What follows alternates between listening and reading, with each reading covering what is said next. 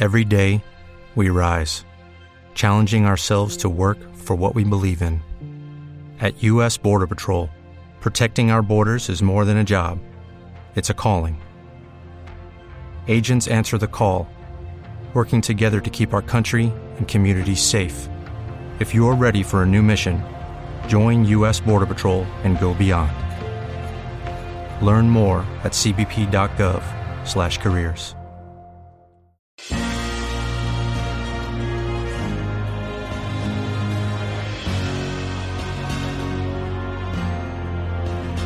Bienvenidos a Coyote del podcast oficial, el programa de fuera de series en el que analizamos episodio a episodio y ya estamos en el sexto y último, la serie de XN Coyote que se emite todas las noches, todos los lunes, mejor dicho, a las 11 de la noche y luego tenéis ya disponible toda la temporada completa en AXN Now. Para hablar con spoilers, con todos los del mundo de este sexto episodio, laza de nada, tengo como siempre conmigo a Alberto Naun García. Alberto, ¿cómo estamos?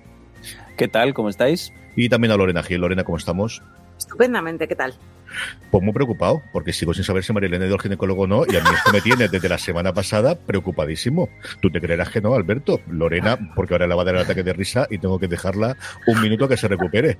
Pero Alberto, que seguimos sin haber nada de esta pobre mujer. Ahora hablaremos de lo No. que hay, pero lo que sabemos es que no sabemos nada de esta mujer, fundamental. Pero fuera, fuera de bromas, bueno, más allá de que no sabemos nada de la mujer, lo que conseguisteis con lo, bueno, lo que conseguimos con la semana pasada es que yo he estado todo el episodio pendiente de si aparecía o no aparecía.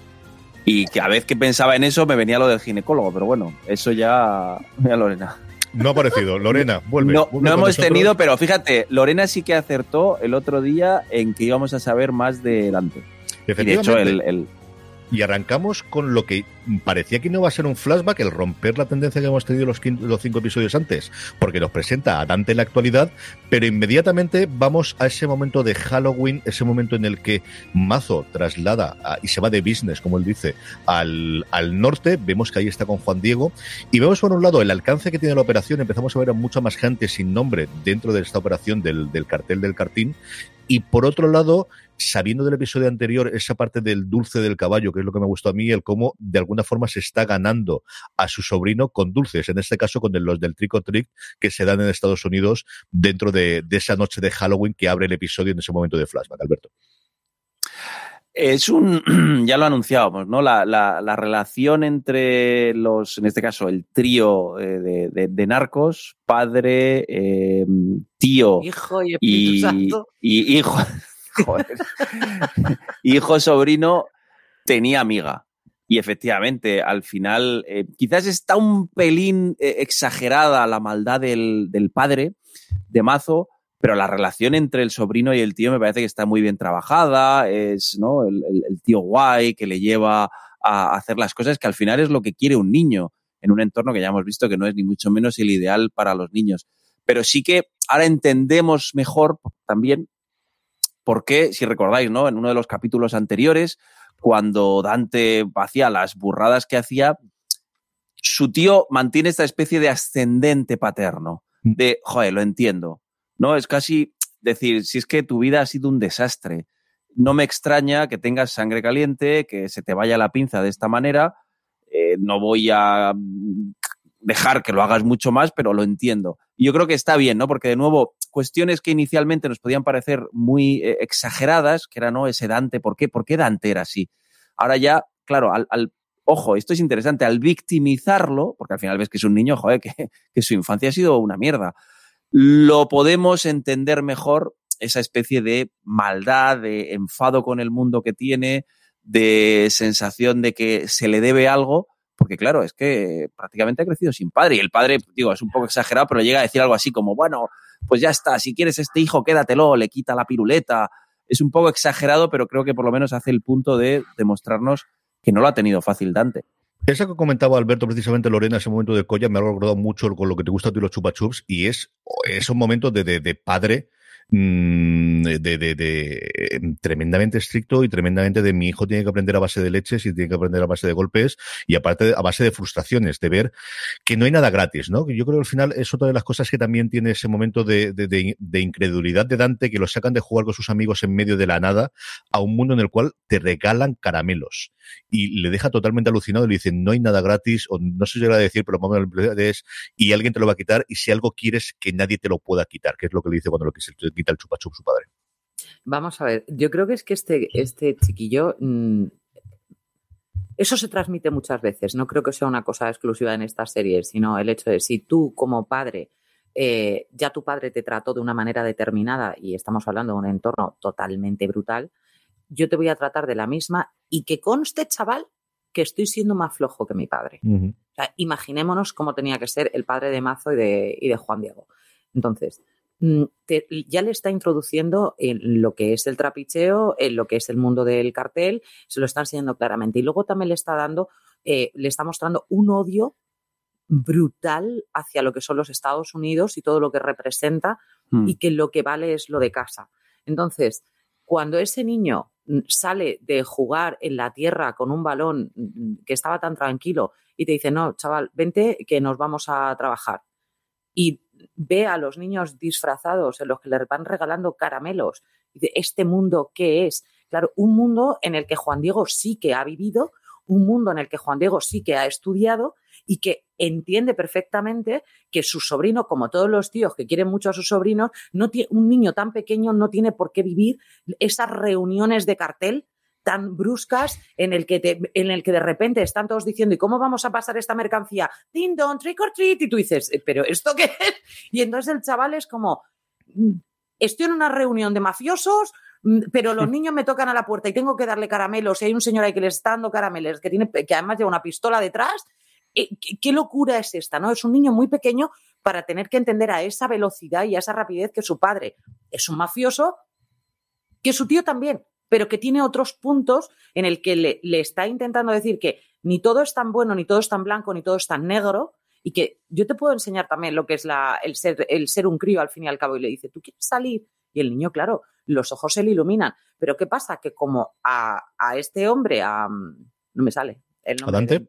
No, al padre de Dante. A Mazo. Mazo. A Mazo. Como Mazo no soporta ya de entrada al hermano, ni el que haya sido el favorito de, del padre, ni que pa parece que le está intentando. El, para él es, me estás robando a mi hijo. Mm. Esto es, no, sí, mi hija. Pues lo mismo, me estás robando a mi hijo. Y yo le estoy enseñando a ser fuerte y tú le estás enseñando a ser un flojucho de los Estados Unidos. O sea, ¿esto qué es? En mi cabeza no cabe. ¿Por qué le estás enseñando esto? Le llevan al pobre chaval a que haga el trick or treat, le viene con, tan contento con sus caramelos y el padre le dice, ¿qué te está gustando? Sí, toma. A ver, ¿me lo das? A la pal perro.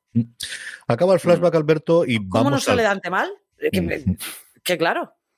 Vamos al rancho de los Zamora y vemos a Ben Clemens que llega para pedir permiso para irse a Estados Unidos, uh -huh. en misión encubierta para Mazo para ver qué ocurre con las armas.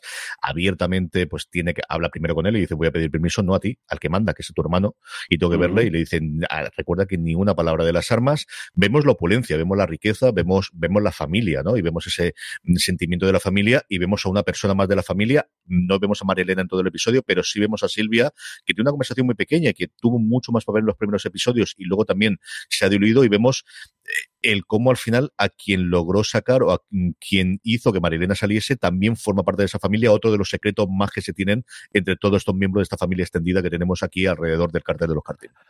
Eso fue, fue una sorpresa, fue una sorpresa grande. Quizás, eh, vamos, yo, desde luego en ningún momento hubiera puesto a, ese personaje en, todo el, clan de los, de los Zamora. Pero como dices, toda la, secuencia, aparte de esa revelación, eh, pues desde el punto de vista narrativo, que es bastante sorprendente y que a lo mejor nos hace releer cosas de, de, del pasado, claro, ahora eh, pues probablemente sabemos que María Elena tenía relación con ella, que ella sabría cómo funciona toda la dinámica familiar, en fin, hay una serie de cuestiones que ahora podemos ver más claras, pero yo creo que también lo interesante es precisamente eso que citabas, ¿no? La opulencia, eh, que por cierto son, es que es un caso todo gigantesco, tiene incluso en un momento dado, no sé si recordáis, hay una especie así de pérgola eh, natural con un, un, un, árbol caído, la verdad es que está muy bien, pero de nuevo nos, nos vuelve a hablar y con el discurso habitual del patriarca eh, sobre la familia, en el momento en el que, si recordáis, ¿no? Eh, ben Clemens va a decirle, oye, necesito pues eh, darles en este caso una clausura a lo que está pasando con mi familia, con lo que el cadáver, que, es culpa mía, que es el de el, nuevo marido de mi exmujer. Entonces yo creo que está muy bien para, para eh, poner sobre el tapete de nuevo lo que hemos dicho, esa tensión entre familia y profesión, o familia y narco, o cuál es, o sea, aquí vemos muy bien qué es lo que se están jugando los narcos para proteger, que es todo ese entorno, que es una gran familia, que es esa cosa que decíais la semana pasada de, de, casi cosa italiana, si queréis mediterránea, de yo cuido a mi gran familia. Yo he levantado todo esto, los viñedos, el no sé cuánto, y voy a hacer todo por mantenerlo. Entonces yo creo que estaba bien tener, ya, ya hemos tenido, ¿no? Varios momentos de, de ver esa opulencia de, de, de la familia, pero aquí les vemos en su salsa, además lo de su salsa nunca mejor dicho porque están cocinando además cosas que tienen buena pinta por otro lado, un asado o algo así, ¿verdad? Sí, sí, el asado que está haciendo Mazo, desde luego, tiene una pinta espectacular. Eso sí, en un concito aparte del resto de la familia, porque vemos esa disparidad, ¿no? Y esa diferencia que luego veremos también en otra escena posterior. Eh, vemos ese encuentro con Silvia y a partir de ahí, bueno, pues Ben Clemens negocia con Juan Diego, me puedo volver a Estados Unidos, pero sin el cuerpo del fallecido que está dispuesto a desenterrar. Si tiene ese reencuentro, Lorena, con su familia, con su mujer y con su hija, que es un encuentro a medias porque él tiene las respuestas que ella necesita, pero que evidentemente no se las puede dar o no se las quiere dar, y es que, bueno, pues tu marido ha muerto por mi culpa. Y, y acaba con esa escena de vete, ¿qué vas a hacer? O sea, ¿qué vas a hacer aquí? No te necesito para absolutamente nada más es, yo creo que es el cortar directamente ya el cordón que podría tener entre, entre la familia y él. No me, pare, no me parece mala idea. Creo que la mujer tenía bien claro quién era la persona de la que, con la que ella quería estar y Ben Clemens además le hice una frase, yo esperaba esta llamada sí. De que si hubiera muerto alguien, habría sido tú, si hubiera desaparecido alguien, habría sido tú. No este pobre hombre que es un psicólogo que ni pincha ni corta, que no ha hecho nadie a nadie mal y que, y que no está enfrentándose todos los días con lo que tú te estás enfrentando, ¿no? Entonces, no me haces falta, fuera de aquí, mm, estupendo. Que para Ben, entre comillas, yo creo que es un alivio. Creo. ¿Tú crees por? No le, porque no le hacen más preguntas. Ya, también es verdad. De las cuales mm. él probablemente no quiera mentir. Y luego, eh, Juan Pablo, que es un. Juan Diego. Juan Diego, que es un hombre muy perspicaz, le dice: Yo no os entiendo si estás enamorado de tu mujer, ¿qué haces dejándola con otro hombre? De, ya te está dando también una pista del que él tiene un algo más allá, o sea, no está, no es el cabeza por algo, o sea, es, es, el cabeza porque es el único que tiene cabeza allí. Y entonces te está diciendo, estás enamorado de tu mujer y te estás yendo a verla para consolarla sobre un hombre que sabes que está muerto y que encima quería y que no es a ti. Muy bien, chaval. Por, por cierto, simplemente por, por un, una cuestión ahí, igual que hemos visto flashbacks, eh, ya claro, obviamente aquí se acaba la temporada, pero para futuras temporadas eh, me da la impresión de que en algún momento podría haber un flashback que hable de cómo ese matrimonio eh, se rompe. Sí, totalmente. Lo podemos intuir, obviamente, porque vamos, vemos, hemos conocido al, al Clemens eh, ¿no? antiguo sí. y esa rigidez, pero me da la impresión de que ahí tiene que haber en algún momento, oye, yo me enamoré de un tipo que era Ben Clemens hace, pues yo qué sé, 20, 25 años, y estaría bien que en algún momento también se cementara esa ruptura. ¿Y cómo, es... ¿Y cómo hay ese paso a, esa, a ese nuevo personaje que era? Porque insisto en que este hombre lo conocemos y que a mí me parece que tiene que haber o más flashbacks o algo en el que salga el, el, el pobre hombre este que se ha muerto. Uh -huh. Bueno, que han matado. Yo creo que ahí eh, nos intuíamos alguna cosa cuando tuvimos el flashback con Javi, con la muerte del, del chaval latino. Yo creo que eso es el, el, punto de no retorno. Yo creo que eso es lo que realmente Hostia, le hace cambiar y lo que le hace meterse. Mm.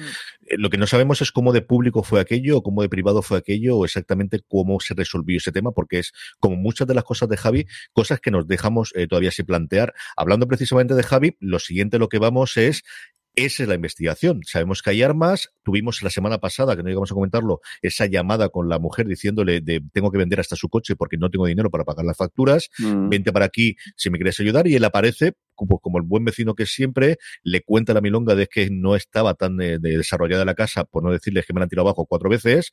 Ella le dice incrédula, pues no puede ser con la cantidad de cemento y de ladrillos que estaba llevando, que le empieza a dar la pista para luego llevar la parte del túnel de investigación, le ayuda y luego hay, sobre todo en esta escena inicial, el cacharro que posteriormente él eh, llevará a la, no a la comisaría, sino al lugar donde trabajaba él previamente y que de alguna forma será el lugar o a partir de lo cual a él lo apresarán. Hablando precisamente en este momento, cuando, cuando tenga esa conversación con Holly, es el momento en el cual el jefe o el compañero de Holly le dice, han metido la pata hasta el corvejón, mira a quién tenías apresado y lo habéis dejado liberar y es cuando ella empieza mm. a casar dos con dos, Alberto, y decir, este tío bajito y calvo con gorra me suena. Este creo que sé quién es. Sí, sí, sí, sí. Eh, ahí efectivamente, el, cómo las diversas tramas eh, se juntan me parece que está, está muy bien trabajado. Y luego, el, el, por fin, por cierto, sabemos que la casa iba tan lenta porque es que tenía que ir lenta. Era la excusa, digamos que es casi una, un McGuffin y un meta-McGuffin, ¿no? Nosotros constantemente vemos cómo la casa es una excusa porque es que para el propio Javi era eh, una excusa para a él le interesaba, que era eh, transportar y traficar las armas. Me parece que eh, la, mm, digamos, la forma en la que Ben eh, va atando los cabos está bien trabajada, pero mm, me, me, resulta un pelín, no sé si la palabra es ingenuo, o no, no termino de ver redondo cómo se resuelve toda esa, esa trama, ¿no? Lo del túnel, cómo al otro lado del túnel eh, les están esperando. No, no, sé a vosotros qué os pareció, pero ahí hay algo que, no terminé yo de, cuadrar bien. Igual que luego, como dices, ¿no?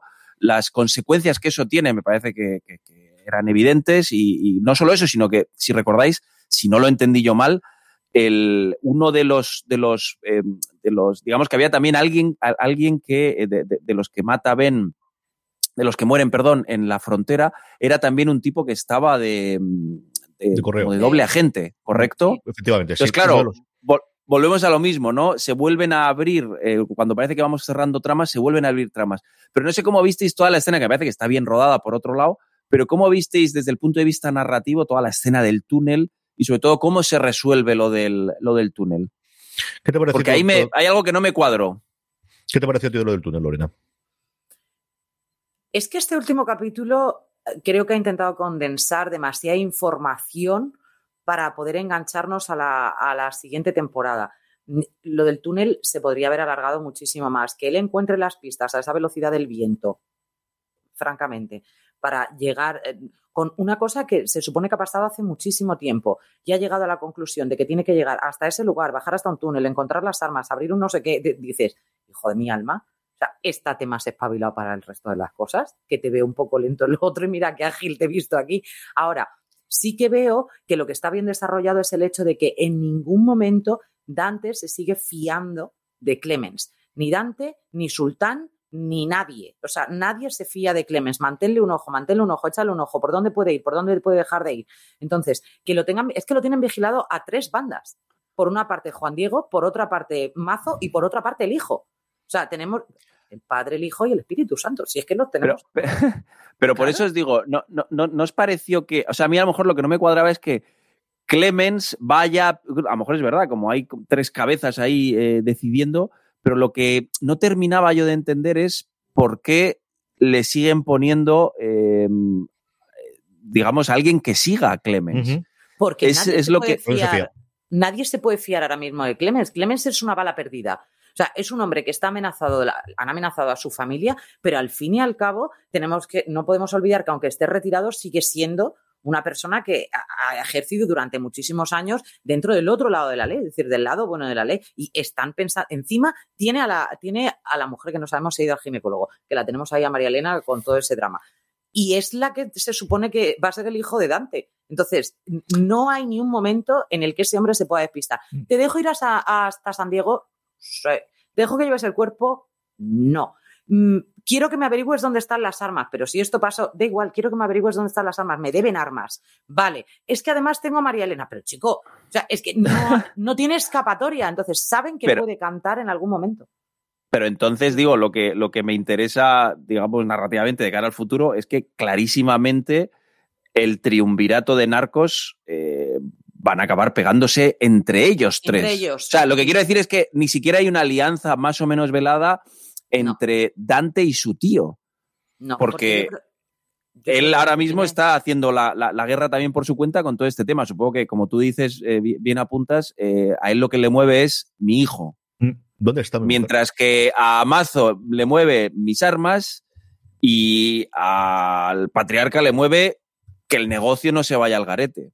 O algo Pero que claro, dentro de cuatro meses podrá utilizarte a ti y sé que tengo una pieza que en un momento dado puedo sacrificar, utilizar o lo que sea a nivel Y luego además Dante tiene que demostrar ese momento en el que su tío le hace jefe de plaza, entonces tiene que demostrar también su valía como jefe de plaza, cosa que el padre no ve en absoluto, que tú eres un pinche que no puedes para nada ser Sí. jefe de plaza, vístete como quieras, pero tú no eres jefe. Así se visten los jefes de plaza, bien, pero ¿y el cerebro, hijo mío, dónde lo tiene, Flor? O sea, ¿dónde está el cerebro de jefe de plaza?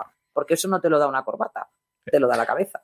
Entonces, yo creo que Dante tiene mucho que demostrarse, a sí mismo por una parte, a su tío que le ha estado cuidando durante todo ese tiempo y que además le ha dado la oportunidad de ser jefe de plaza, pero que sabe perfectamente que no lo considera como un tío inteligente y que no ha tenido las mismas oportunidades como para poder serlo como es él. Y por otra parte tenemos un padre totalmente desquiciado que se siente traicionado por el hermano, por el hijo y por todos los que vengan detrás. Y que ahora puede usar a Ben Clemens.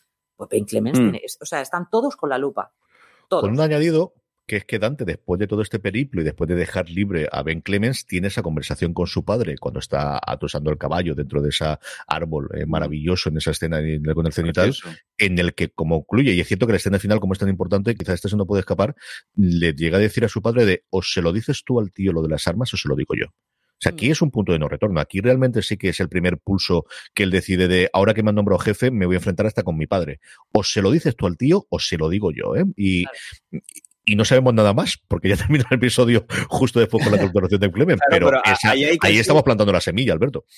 Claro, no, no, y una cosa casi, ¿no? Los, los- los pedantes hablarán de este, la cosa edípica, ¿no? De matar al padre y demás. Claro, es un, un padre que ya hemos visto que no es precisamente el, el, Padre de- ejemplo de, de amor, de cariño y de afecto. Y entonces aquí Dante dice, ahora, ahora te voy a demostrar yo lo que valgo. Ahora, que esto es un clásico, ¿no? Siempre, ¿no? El, el- el- el- el joven que hace todo para demostrarle al padre que vale, en este caso un entorno violento donde ese demostrarle, pues habrá que ver dónde acaba. Pero de cara a una segunda temporada, me parece que va a ser muy interesante prestar más atención a la dinámica de la lucha interna entre los tres, porque yo ni siquiera tengo claro, como decía antes, que Dante, eh, aparte de por que es un bala perdida, eh, pueda mantenerle la fidelidad a su propio tío, que es realmente quien le quiere, quien le ha promo le, le ha, ¿no? Le ha eh, promote, le ha, joder, ¿cómo se dice? Le ha ascendido. Sí, ascendido. Entonces, me parece que es interesante y ahí es donde entra, para más Inri, creo que la, la complicación e- está bien, que es eh, el giro, en este caso, que el propio Ben Clemens le plantea, ya sé que vamos a hablar después de eso, a, a- a Holly como salida. Oye, ¿y si ahora soy yo tu agente doble? Me parece que está bien porque, vamos, esto va a ser eh, la siguiente temporada una especie de coches de choque, ¿no? Todo el mundo contra todo el mundo y encima con agendas ocultas. Con lo cual, Clemens eh, tiene un amigo aquí, pero al mismo tiempo le traiciona, el tío quiere a su sobrino, pero al mismo tiempo el sobrino está pendiente de lo otro, el padre, o sea, Vamos con eso, Yolanda. Eh, vuelve Ben Clemens a entregar ese objeto que utilizado para los túneles eh, por Javi.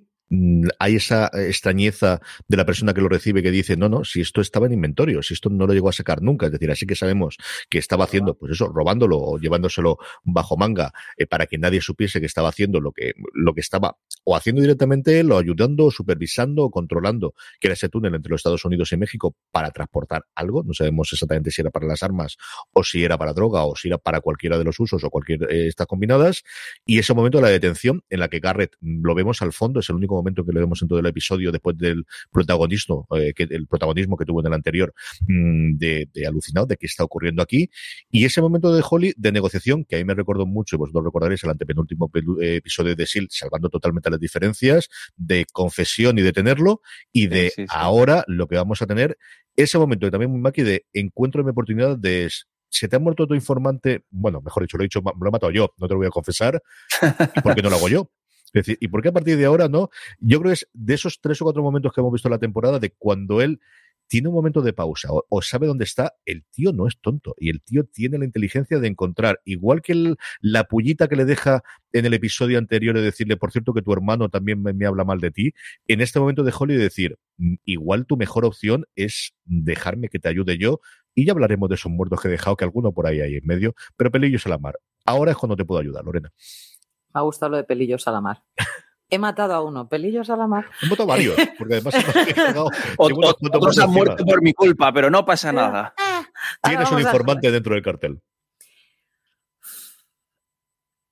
A mí esa parte no me gustó tanto, pero no me gustó tanto por el simple hecho de que la vi tan rápida, tan, pasa esto, sé esto, te lo cuento.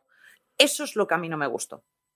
Creo que no ha sido vale que no tenga mucha escapatoria, ¿vale? Pero no creo que haya sido muy astuto. Mi opinión personal. El hecho de que diga, mm, vale, yo puedo ser tu, tu informador, puedo hacer de doble agente, puedo cantarte la lirón, puedo hacer lo que te dé la gana, pero a mi hija y a mi exmujer, mételas en el, en el en protección de testigos. Y dice la otra, no, hasta que no me ayudes. y él dice, vale, ¿Cómo que vale, hijo? que no tenía mucha, tampoco tenía mucha capacidad de negociación en ese momento. Es decir, sí, sí, tiene capacidad de negociación. Está dentro del cartel. ¿Cómo no va a tener capacidad de negociación? Creo que eso, y es, por eso yo os digo que yo no le veo tantas similitudes en ese sentido. Yo creo que Maki no se habría rendido tan fácilmente. Creo que Clemens está muy cansado. Eso es que por eso, por eso te digo, eh, esto es Maki, pero también es el, ¿no? El, otro de los, de los protagonistas que hizo eh, este más de, comedia, no sé si se llamaba de cómics o alguna de estas. tiene, tiene las dos partes de, de, pues es un tipo medianamente listo, eh, medianamente aguerrido, pero por otro lado no deja de ser un policía, ni siquiera es policía, lo dice muchas veces, ¿no? un agente de frontera. Entonces, pero lo vi flojo. Lo vi ahí, no. Yo creo que el tío entra detenido en una sala y sale libre con la confianza de que puede seguir haciendo sus cosas y que puede Pero tener se puede salir de la sala de mm. tantas maneras de J. Navas. No lo sé. Yo, lo bueno, entra, con la cabeza más alta.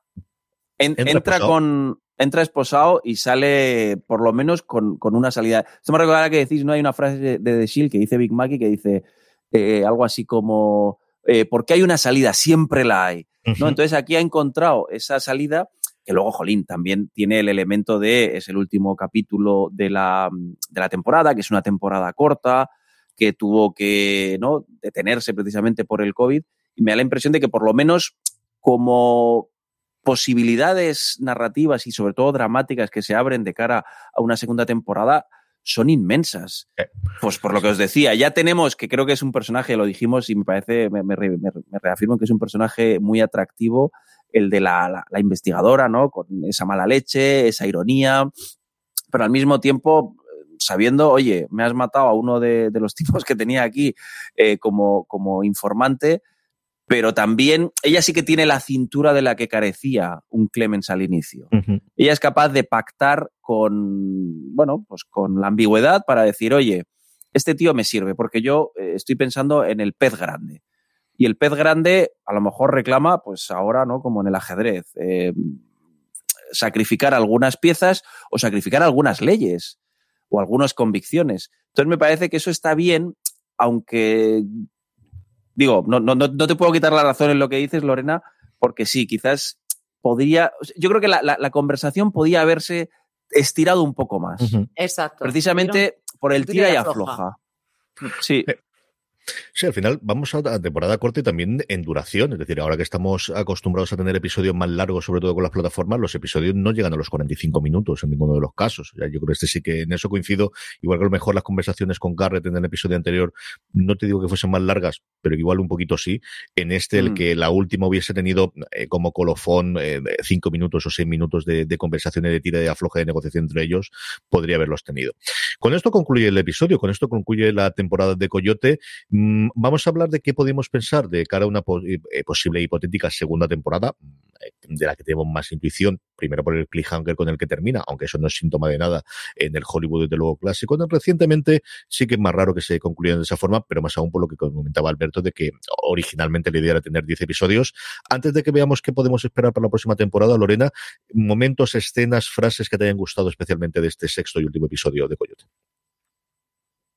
Yo no me no ha sido una en la que me decante especialmente, pero quizás estoy con, con Alberto en qué choque más grande el hecho de que, de que, esa camarera en la que además conocía y que todos pensamos que tiene que haber tenido pues algún afer con, con Javi, eh, esa indignación que tiene ella cuando le dice, o sea, no me has dicho que eras de la familia, o sea, que encima, ¿qué tal? Y ella se coge y le dice, ah, mira, que te den bola y se da la vuelta, súper digna, como, mira lo que te digo, tú no sabes dónde. Creo que tiene que haber una historia ahí detrás, que a mí como personaje ella me gusta mucho, creo que entre ellos dos pueden hacer bastante fuerza y yo creo que esa fue uno de los, uno de los puntos clave. Igual que en el otro capítulo lo tenía bastante claro, en este capítulo yo creo que me quedo con, con ella y con lo divina que va la mujer de Juan Diego con un delantal cómo se nota ese momento machista, patriarcado, muy, muy, muy marcado de soy una anfitriona y aquí todos funcionamos,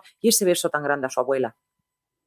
¿Qué dice? Hmm. ¿Es el beso de la muerte? Ya no lo sabemos. Con este hombre hay que tener mucho cuidado, francamente. Pero fíjate, Lorena, que el personaje femenino eh, puede estar en ese entorno, si quieres, patriarcal, pero se nota que es alguien que manda. Claro que manda. Que manda mucho. Porque a ella le va el money money, claro, pero y eso te da una reputación de ser la mujer del narco. Eres, vamos a ver, ¿te pueden reventar la cabeza? Sí, pero yo en esta vida me la juego porque mira qué divina voy. Ya está, chica, muy bien. A mí me gusta mm. mucho el momento chimorreo que tiene cuando llega con la novia, que ya estamos viendo que Dante ha seguido el hacer con la, con la artista y le dice esto no va a durar nada. Y Juan Diego le dice, bueno, eso decían de nosotros y fíjate cómo estamos ahora, ¿no? Y le da el beso y la otra se retira. Ese momento es un momento que a mí me gustó mucho, mucho, mucho. Me pareció muy divertido y al final, pues, si es un mafioso, asesina a gente, la otra Dios sabe lo que tendrá detrás, pero ese momento de complicidad de los dos, de son una pareja. Realmente los dos están metidos en ese mismo saco, ¿eh? total y absolutamente, y con todas las consecuencias. Alberto, momentos que te haya gustado especialmente del episodio. Pues mi favorito es la visita al ginecol. No. no, mi... mira, hay un momento que a mí, no sé, yo tengo, tengo una debilidad por, por la, digamos, la, infancia perdida, por llamarlo de alguna forma. Entonces me, me generaba, o sea, me emocionaba el pobre Dante de joven en el coche mirando en Boyle Heights, cuando va a Los, a los Ángeles, ¿no? Ahí en, a finales de octubre del, del 2005, cuando ve, y además la cámara los, los, los ralentiza, pues a uno vestido de payaso. O sea, me emociona la mirada del niño, que es una tontería, pero te das cuenta no, no, no de, de, O sea, no es una tontería, entendedme, pero con simplemente eso te das cuenta de lo dañado que va a poder quedar eh, ese chaval, que al final es la idea, ¿no? De, de, de todo el, el, flashback, es decir, oye, este tío está mal. Y entonces yo uniría esa escena con un momento también, eh, si queréis, casi eh, absurdo, pero que son esos detalles de guion que a mí me gustan, que es cuando él se pone a jugar con los niños. Ahí los niños en un momento dado cogen, le disparan y él pone una cara como de jugar, o sea, pone así los ojos y se tira, que es esa especie de, o sea, me parece que hay un eco entre las dos, ¿no? La infancia que he perdido y en el fondo, aunque yo sea aquí un tipo, vamos, absolutamente eh, brutal, tengo un niño dentro. Eso a mí me, me, gusta porque te está, eh, al final, humanizando un personaje que hasta ahora era posiblemente de los menos trabajados. Y en los dos, en los dos elementos es la infancia. Una infancia dolorida, una infancia que es ese paraíso del que le han expulsado y que ve todavía hoy eh, que es algo que le falta. Y una momentos... ¿no? De que al, el hijo que nazca no lo va a tratar como, como ha tratado. Eso está muy bien, Lorena. Sí, efectivamente. A lo mejor también todo el, Fíjate que a lo mejor hemos hablado más, bueno, pues seguir la familia y tal y cual, pero a lo mejor eh, la obsesión con el hijo es esa especie de, oye, voy a ser el padre. sí. Sí, voy a ser, voy a ser el padre que no tuve. Eso está muy bien, Lorena, me ha gustado mucho. Yo tuve un momento eh, en el que eh, Alberto normalmente siempre es el que habla más de los planos, yo voy a hablar de él y es el, el del árbol. O sea, a mí me fascina ese árbol en forma de, de, de cúpula, de lugar donde está, que cabe un caballo dentro. Yo creo, quiero entender que eso lo encontraron cuando estaban rodando los exteriores y alguien les dijo que eso estaba ahí en medio. No creo que eso lo produjesen, sino, vamos, mis 10 desde luego a la gente que lo hizo, pero me fascinó. La escena me gustó mucho, creo que la frase en la que eh, Mazo se pone duro con su hijo le dice, ¿qué te han hecho? Jefe de plaza, jefe de plaza de nada. Te han dado la nada. O sea, te has puesto muy esto porque te he puesto la medalla, pero a nivel de responsabilidad tú no controlas nada porque es que todavía no estamos haciendo nada allí. Es, te han dado un asiento para tenerte callado y para tenerte dentro y para alejarte de alguna forma de mí. Es lo único que tienes. Pero ese árbol me fascinó. De verdad que lo tuve que parar y dije, qué cosa más bonita, más curiosa, más, más espectacular. Pero, pero, es lo que hemos hablado otras semanas. Yo creo que, y eso Michelle McLaren eh, lo, lo, estableció, el aprovechar muy bien, eh, vamos, desde planos de, ¿no? de, de, de, la casa que da al mar en ese acantilado, la playa, el desierto, incluso todos los, los títulos de crédito al final eh, pretenden mostrarnos eh, de forma bella la frontera, que suele ser un lugar, ¿no? Como, como moralmente ambiguo, difícil, asociado al crimen o a la imposibilidad o a los sueños que no se consiguen, e incluso las, los momentos casi de sabor local, probablemente más en México, quizás porque tiene ese punto más eh, auténtico, que yo creo que la serie en ese plano que, que, que o sea, perdón, en ese árbol que, que citabas, CJ, vuelve y yo creo que si miramos la vista atrás, incluso a lo mejor lo habremos dicho, en cada episodio nos encontramos dos o tres elementos mm. de pura belleza natural reflejada en la pantalla. Lorena, ¿por dónde pensamos, vamos terminando el, el, programa, ¿por dónde piensas que puede seguir la historia de cara a, a una posible segunda temporada? No lo sé. que me sorprenda, diga sí. Mira, mira que es una pregunta que sé que nos vas a hacer tanto a Alberto y a mí, que, que siempre nos quedamos con. Yo espero. No lo sé. Creo que, creo que puede ser mucho más guerrera. Creo que esto ha plantado una semilla, ¿vale? Entonces, ahora tiene que ser la parte de la guerra. Ahora tenemos que encontrar ya, vamos a, vamos a seguir sacando muertos, pero vamos, sin ningún tipo de piedad. Creo que se le va a ver más las caras, a, tanto a, a, Juan Diego por un lado como, como a Mazo por Mazo. otro. Y a Dante también, obviamente, ¿no? Pero sobre todo a ellos dos. O sea, esos son los dos capos, aunque digamos que el, sí, el, el más grande es el guapo, estupendo, fenomenal sí, pero no nos olvidemos que el otro está en la trastienda intentando quitar al hermano el puesto. Eso es sin ningún género de duda. Y un Ben Clemens que va a ir como la falsa moneda, que de mano en mano va y ninguno se la queda. Yo os lo digo desde ya. O sea, va mareado absolutamente entre, por una parte, ser el informante, vamos a tenerlo que van a amenazar a su hija porque, claro, no va a estar en protección de testigos, a la hija y a la mujer. Siempre tienen esa baza ahí. Vamos a saber el pasado de Javier. Nos quedan tantas cosas que si lo hacen un poco más ralentizado quizás, ¿no? Porque no, lo hemos comido todo a borbotones, ¿no? En, en, este, en este coyote. Entonces podremos intentar averiguar algo más, pero yo creo que nos va a sorprender bastante. Y creo que, a ver, vamos a sufrir, ya está. ¿Qué te esperas? Yo, yo creo. Yo, sí, yo, yo en, en eh, ahondando en lo que dice Lorena, me parece que para la segunda temporada le vendría muy bien mantener eh, la, lo que nos ha sorprendido, yo creo, a mí mm. por lo menos, que es que los actos tengan consecuencias. ¿no? En el Correcto. momento en el que vimos que se cargaban al ex marido, dijimos, joder, esto, esto va en serio. Entonces, ahí, ahora que parece que una de las, de las grandes líneas va a ser cómo ese triángulo de narcos eh, se pelean entre ellos, fijaos, yo creo que una segunda temporada podría desarrollar ese arco al mismo tiempo que abre una nueva eh, opción con otras familias. ¿Me explico? Es decir, que eso sí, se sí, complique. Sí. Claro, claro. Porque la frontera es muy morirá. amplia y Garrett, pues morirá. probablemente sí. Y yo creo que entre los eh, hermanos morirá claramente Mazo. Mm. Yo, ¿No? Te la has jugado ahí, ¿eh? Puede ser. Yo, sobre todo lo que pienso El es, año que viene nos vemos aquí para ver si. Yo creo que sobre todo es Ben. Yo creo que esa conversación final de Holly es el punto en el cual él deje de reaccionar a todas las cosas y empiece a actuar. Y empiece a reflexionar y empiece a plantear. Y tiene un final de partida complicado, porque al final, ¿cuál es tu objetivo final? ¿Volver con tu familia? Es que te has cargado al marido. Es que, no, no lo has matado, mm. pero un poco sí. No sé, es decir, parece que su objetivo va a ser que ellas dos puedan vivir Claro, pero trasplantadas en otro sitio en protección de testigos que no debe ser lo más cómodo para vivir del mundo. ¿Y la tuya cuál es? ¿Acabar con esta gente que te ha complicado la vida?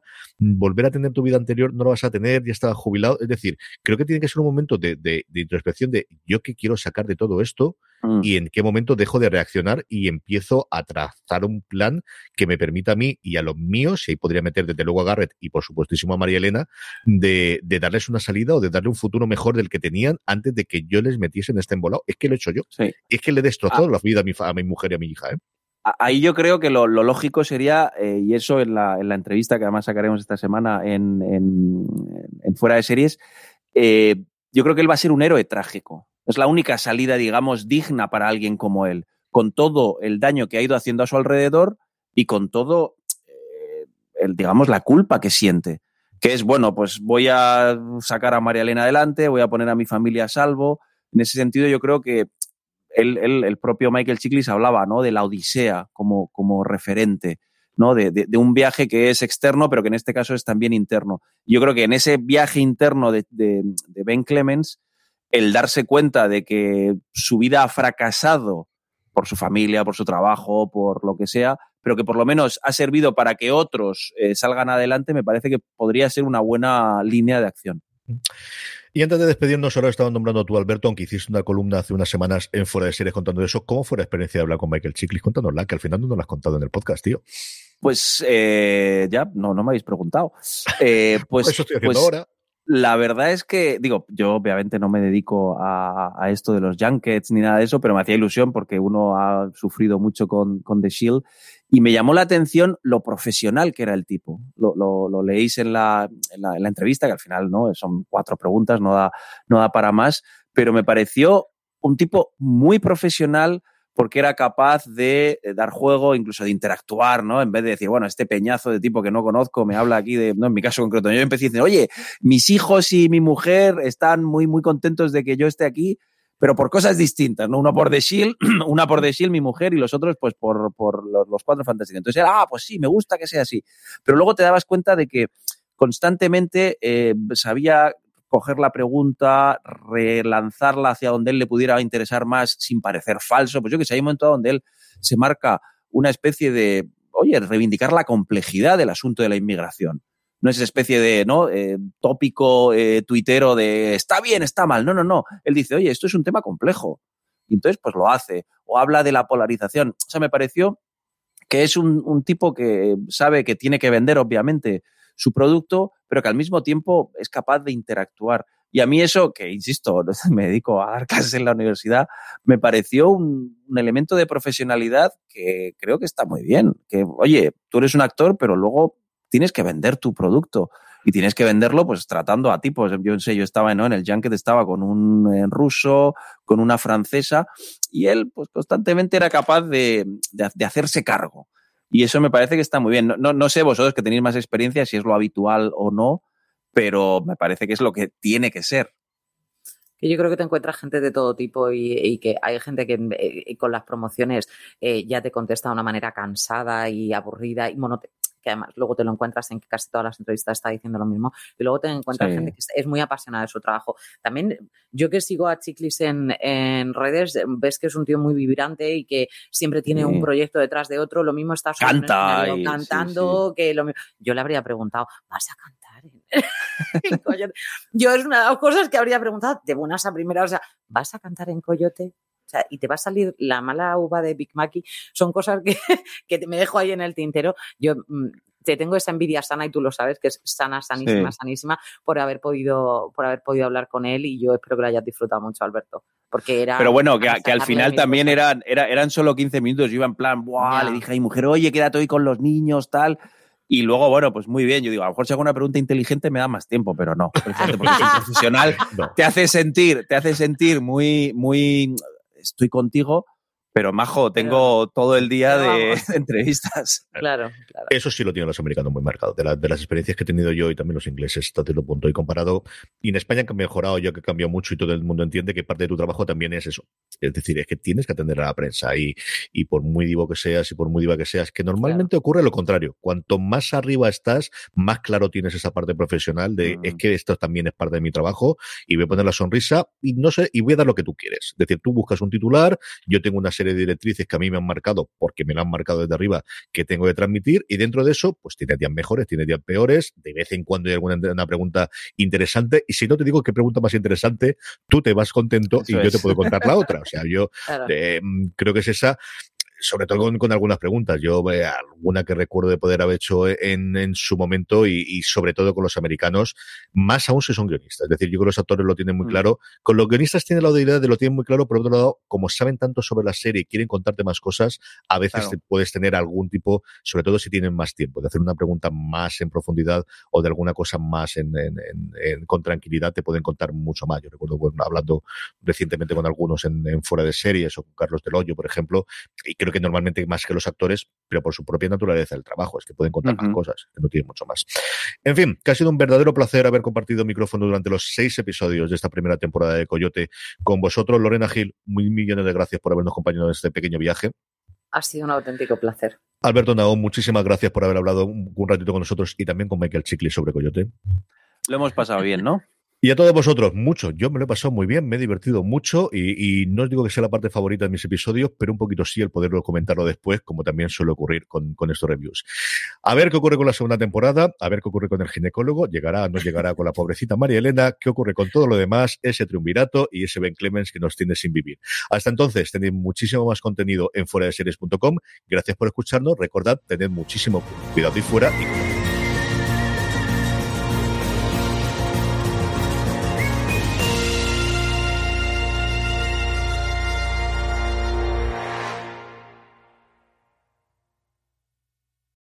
With the Lucky Land slots, you can get lucky just about anywhere. This is your captain speaking. Uh, we've got clear runway and the weather's fine, but we're just going to circle up here a while and uh, get lucky. No, no, nothing like that. It's just these cash prizes add up quick. So I suggest you sit back, keep your tray table upright, and start getting lucky. Play for free at LuckyLandSlots.com. Are you feeling lucky? No purchase necessary. Void where prohibited by law. 18 plus terms and conditions apply. See website for details. Lucky Land Casino asking people what's the weirdest place you've gotten lucky? Lucky? In line at the deli, I guess? Aha, in my dentist's office. More than once, actually. Do I have to say? Yes, you do. In the car before my kids' PTA meeting. Really? Yes. Excuse me, what's the weirdest place you've gotten lucky? I never win and tell. Well, there you have it. You can get lucky anywhere playing at LuckyLandSlots.com. Play for free right now. Are you feeling lucky? No purchase necessary. Void where prohibited by law. 18 plus. Terms and conditions apply. See website for details.